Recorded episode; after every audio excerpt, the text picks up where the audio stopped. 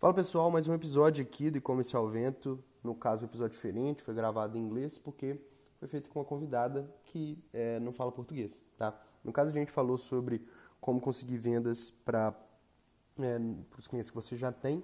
Talvez eu faça um episódio mais à frente com o que a gente conversou e alguns outros pontos, tá? Mas então, é, para quem entender inglês, segue o episódio. Okay, so uh, today we have a little different here uh, episode of E-commerce ao Vento. I have here Irina with me. She's a founder uh, in an e-commerce business consultant, and she is she's a specialist in performance enhancement and operations. And so, Irina, I would like you to talk a bit more about yourself and. Uh, all right, thank you. Uh, thank you for the introduction, Victor. Uh, so my name is Arina. Uh, I'm a founder of TrackMage. Uh, it's uh, a service for e-commerce store owners. Uh, we help with getting extra sales from existing customers via some really unusual means, I would say.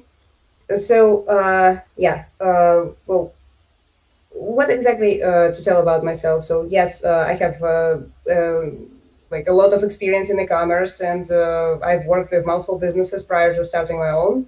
Uh, and uh, right now, uh, like actually, this uh, business started way back uh, when I used to live in China for two and a half years, and we used to run a fulfillment center there. so we really like experienced actually packaging a lot of goods, sending them abro- abroad, and like those long delivery times and working with uh, a lot of counterfeit uh, brands and like all, all of those things uh, that uh, China is associated with. Uh, and then later we just uh, stumbled across this gap in the market that currently is becoming more and more, more and more, I mean, current for the businesses because customer retention is the name of the game right now because uh, a lot of uh, things uh, are suggesting that we're entering a recession. Yeah. and that means, like, yeah, there will be a lack of buyers soon. But hopefully, hopefully, a lot of businesses survive. Yeah, yeah. Hopefully, hopefully, uh, our business are one of them. and yeah. like, uh, so this is the topic. That's what we'll talk about here on this episode uh, how to get extra sales from existing customers. So like uh, yeah. as Irina said here, we are globally seeing a recession coming, so not a lot of money on the streets, and we know that for for to get each customer you have to spend some money, and it's easier you for you to retain customers and get more sales for people that you already know, you already have that context, right? Uh, yeah. So what exactly you see as the the first uh, attempt to to what people should try first to get extra sales from who they already know? Mm, yeah, well, uh, the thing is, uh, it's not about uh, who you know, uh, it's about who knows you. like, again, uh, some of those customers that are already uh, with the brand and they are already an existing buyer, uh, they are uh, they're spending money uh, with a brand, but then sometimes this connection, this communication between the brand and the customer, it, it sort of breaks. because again, we only care, at least some of the businesses, I'm not saying that everyone follows this policy, but we only care uh, about the customer until uh, that person buys. Like they buy, okay, great, yes, conversion. Uh, like, I mean, like the end of a funnel. Finally, like I've made it. So we keep pouring uh, money uh, into Facebook and other uh, paid advertising or into SEO and other uh, things to just attract new buyers. But what we are missing out on uh, is this existing pool of customers that already bought once. Yep. And uh, the thing is, uh, those existing customers, they uh, actually develop uh, loyalty to this uh, brand that you launched. And they, they already trust uh, that they are going to get the goods or they're going at to. At least we hope so. Receive. Yes, yes. at least at least people that bought once. actually, it's not even it's not even superficial. It's real statistics. Uh, people who bought from the brand once, uh, they are 40% uh, more prone to buying again if offered something. So what actually happens uh, sometimes, uh, and I've seen this uh, happening, especially in those businesses that use sales funnels or some like limited functionality that only leads to the purchase. so what happens is that uh, the customer is left to their own uh, devices uh, and they have to wait for the order to get there and they develop this kind of anxiety. Uh, actually, uh, if you check uh, on Twitter, like where is my order or something, you will see a lot of funny memes uh, with Kermit staring out of a window or some other character. Like, okay, like that's like me, literally after like five seconds after I ordered my uh, my, my T-shirt or whatever.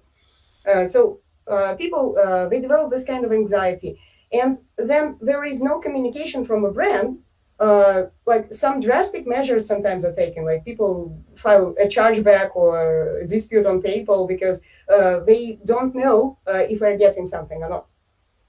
Or uh, so what we discovered is that uh, it's really easy to capitalize on this uh, on this interest in like where is the parcel.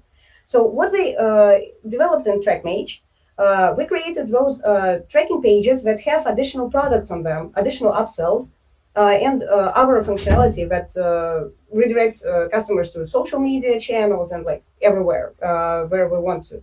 Because most of the businesses, what they do is they just send the tracking number, like best case scenario, they send the tracking number. Yep. Uh, worst case scenario, they don't send anything. and the, the customer is just like, wait. And this happens uh, quite frequently. Yeah, it happens quite frequently, and uh, yeah, I, have personally bought uh, multiple times from the funnels and like, okay, uh, am I getting my stuff? like, is there any indication? So the thing is, uh, like, the, the worst, like worst case scenario, they're not sending anything. Uh, best case scenario, they're sending a tracking number. But what they don't uh, actually think about is that th- those customers uh, who already bought, they are going to go to those ugly websites like UPS, DHL, or some like PostNL or whatever whatever post they've been using, uh, and they are going to actually communicate with them uh, about the parcel. But they're, they are even prone to forget where we bought this product from. So there is like this branded experience doesn't have to end. Yeah. And uh, what we do uh, in TrackMage, uh, we provide this page that actually has the uh, logo of the same brand. Uh, it has the social media icons and all the uh, upsell functionality. So uh, when the person is checking their package status, they also see the other products uh, scrolling by, and they can uh, literally buy. And what we've seen is that, like, that's not all that the service does. the service also sends those emails about the package, how it's moving. So, for example, when the package was just created, we send an email. When the package is uh, transitioning to in transit, uh, we send an email. When the package is available for pickup, we send an email. And what we noticed is that uh, those emails, they're not perceived as marketing. They are perceived as uh, just transactions, helpful, helpful to, information. Yeah, yes. just update the customer. Yeah, but actually, yeah, emails. Yeah, but actually, uh, I, I, see where you're getting. Like, uh, your your point here is getting uh, more more sales from this customer. Actually even before uh, they receive the, the first product. Like when they are on this experience of tracking uh, using TrackMage on this case. Yeah uh, I, I can elaborate on that because uh, what we noticed is that uh, first 60% of those emails get opened Okay. So 60%, like that's uh, the difference because they are perceived as transactional. Then uh, those guys uh, who check their tracking page, uh, in some uh, special cases, uh, we've seen that customers check them even like one or two times per day, literally every day, while we're waiting for the package to get there. Yeah. Because like maybe they believe that they're somehow helping the package to get there. Like, okay, like if I check it all the time, like maybe it's gonna get there faster. So okay, uh, they are seeing the products, they are seeing the uh, messaging, the banners, like special offers, whatever uh, you want to put on the page. Uh, and uh, at the end of this journey, they not only like communicated with your brand every day if they check the page every day, they also like they also are prompted to leave a review at the end. Uh, because uh, sometimes uh, what happens when uh, there is an automated email sequence set up somewhere that after two weeks, for example, an email goes out asking the person for review. But what if the package is not yet there? like what do I review? Like there is no package. Like uh, that literally happened to me uh, when I uh, ordered the tablet once. Uh, like yes, uh, I received an email like okay, leave a review. Well, I haven't got the product yet. Sorry. Well, Nothing to review. You want me to review the email or what? The page? Yeah, yeah, yeah. yeah. So that, that's the thing. Uh, and those reviews, they can be repurposed, repurposed on those product pages and on social media and everywhere. Yep. Uh, that's how uh, this uh, turns into the full cycle. So every person who uh, loves the product, they are going to be able to leave a review, uh, and that's going to convert to other buyers. Uh, then, obviously, they are seeing the products. Uh, seven percent uh, of people who visit tracking pages they convert into a, an additional sale. So seven percent, and then we also have this brand loyalty. Wait, uh, where seven percent of people who go to tracking pages yes. convert into sales again. Yes, yes, we've seen this statistic. Uh, well, yeah, it sort of sort of is. Uh, like it depends on uh, like the seasonality and uh, what products you offer on those yeah. Uh, sliders. Yeah. So yeah. So the thing is, uh, we have this as dynamic. Uh, so every time, uh, for example, you create a collection on Shopify or WooCommerce, uh, and uh, you can just uh, plug it into the slider, and whenever you change uh, something in the slide, I mean, like in, in the collection, it's going to be reflected on the tracking page. So if you're in the fashion business, for example, you need to just like every time you launch something, you just change all the products altogether. Yeah. Yeah. Yeah. So that's how you kind of get all those sales and additional conversions uh, because yeah. yeah, that's very cool, and, and, I think that's not really. Uh, I don't see a lot of players like doing this uh, uh in my buying experience or in my e-commerce uh, expert experience also. Like uh, yeah. a lot because of this. Like the the tracking page actually is not on the. It's not owned by the the store's owner, so it had a. Yeah, that's the typical story. Yeah. but it doesn't have to be that way. Yeah, that is.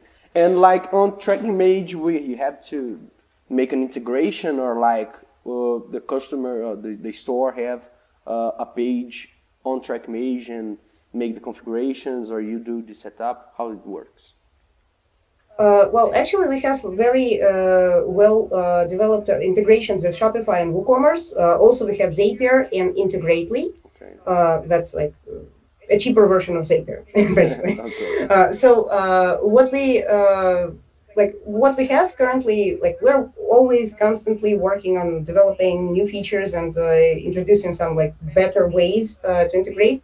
Uh, so right now it's just one click integration with Shopify and probably five or six clicks integration with WooCommerce when they install a plugin. Uh, customization uh, on Shopify, uh, like we're working on the magical feature where the customization is going to happen uh, in the background. So the store uh, just have to integrate and we just uh, customize everything on the page to the store's look and feel. Okay. that's coming. I'm, I'm not saying that's that's very yet, but it's coming. so yeah, like in a nutshell, all the store owner has to do is just integrate, then replace the logo, uh, replace the colors maybe and the products, and that's it. Uh, all the email, uh, like all the email templates are already there. They just need to check the wording and uh, switch them on. Uh, all the configurations for the tracking page itself are already there. Everything is preset. And we also have for those countries that, well, actually, this service was created with international market in mind. So we have localizations for those emails. Okay. So you can send, for example, to uh, Portugal, you can send uh, emails in Portuguese. Uh, the tracking page also is available in Portuguese. Uh, so literally, uh, in the configuration, you can choose the default language of the page. Okay. So you can, uh, and that doesn't end there. if you ship to multiple countries, for example, to you ship to Germany as well, you can configure all the emails in German and the tracking page in German. And like uh, etc. it just goes on and on. There as many languages and like as, as you want. Okay, so like very good, uh, uh, very good concept. I guess that we should use this more, and I think that's it. Or have you some some more ideas about how to get extra sales from customers there that you use on TrackMage to help your customers? Yeah. Uh, well, actually, uh, it just uh, comes down to displaying the products as much uh, as possible and uh, just getting uh, getting people's attention. So we have additional upsell widgets available as well that are that can be placed on pages like thank you page or any other page on the store where you want them. and again, they're always dynamic depending on the configuration. Okay. So yeah, when it comes to upsell functionality, like uh, the possibilities are endless. Uh, and even sh sharing the review uh, after the purchase experience, like uh, the person could be sharing the review uh, on social media, that can resi result in some extra sales as well. So, yeah. A again, uh, it's all about making sure that the customer never leaves this process of constantly coming back uh, ideally, uh, if you want to really grow uh, your business and make it very sustainable, uh, you can come up with some kind of subscription. Like subscription model in e-commerce uh, is still novel, and we've seen some subscription boxes uh, making it big, just because it's like it's a recurring revenue. so every month the person is getting something. Yeah, yeah. From some niches, it makes a lot of sense. Like maybe some kinds of food or drinks. Uh, uh, we have yeah. some some users here uh, on our platform that use subscriptions and uh, some others that on issues that don't make a lot of sense or they don't want to to work uh, with sub subscriptions. Like uh, we have here a, a, loyalty points program that's like works really well, not just increasing the number of sales that you can get from each customer, but like also uh, it, it helps you to bring up the conversion rate, also the how much each customer is buying, and I think that's a lot of things on the board here that uh, everyone should know, and it's really important to uh, look forward to increase uh, these every day, every semester, every quarter, or whatever, because uh, there's money on the table, and there's places that we are not talking to our, our customers. Even we here uh, in stock with you, I got some ideas uh, for implementing these on on my website, and and so. Uh, and I think that's good. I, I thank you very much for yeah. this conversation. Yeah, thank you. Uh, and I also have uh, noticed that uh, there is another uh, untapped uh, opportunity in e-commerce business uh, that are collections or collector collectors items or some unique stuff. so the typical example would be if a person is collecting some merchandise that has cats on them. Cats. Like cat, cats, cats this, cats that, and like a sweater, t-shirt. That buy cat yeah, stuff. So like, Yes, uh, and uh, again, it's almost like the topic-related store. Uh, where you just collect virtu- like virtually everything uh, that can be related to a specific uh, topic, and that's how you can upsell those customers again and again because they never get tired of buying. Because like, oh yes, I have a cat mug, but how about the T-shirt? How about the cap? how about something else? And this way, you can definitely just uh, sustainably sell to the same audience or maybe even uh, just do some launches of uh, this and that. Like, okay, so today we're uh, the topic is Nyan cat, so the Nyan cat is going to be like all Famous over the cats. place. Yes. Uh, well, the Chinese, so that's how they, they have their, I don't know, it's China or Japan. One, yeah, at least they sell they here uh, one cat. Yeah, Nika, Nika, Nika, yeah, uh, that's the one. cool. So, right. yeah, I guess we. Various ways. Yeah. Yeah. I guess when here, awesome. uh, thank you very much uh, for sharing your experience here with me and my audience. And I hope uh, talking to you further, maybe some other stuff that you like to share with us, we can make another episode. And you are yeah, the first well, guest here on my on my podcast, so I thank you for your yeah. time. And very, very excited, and uh, thank you for having me. Uh, and uh, yeah, thanks. Thank you. So bye bye, and see you. I don't know where.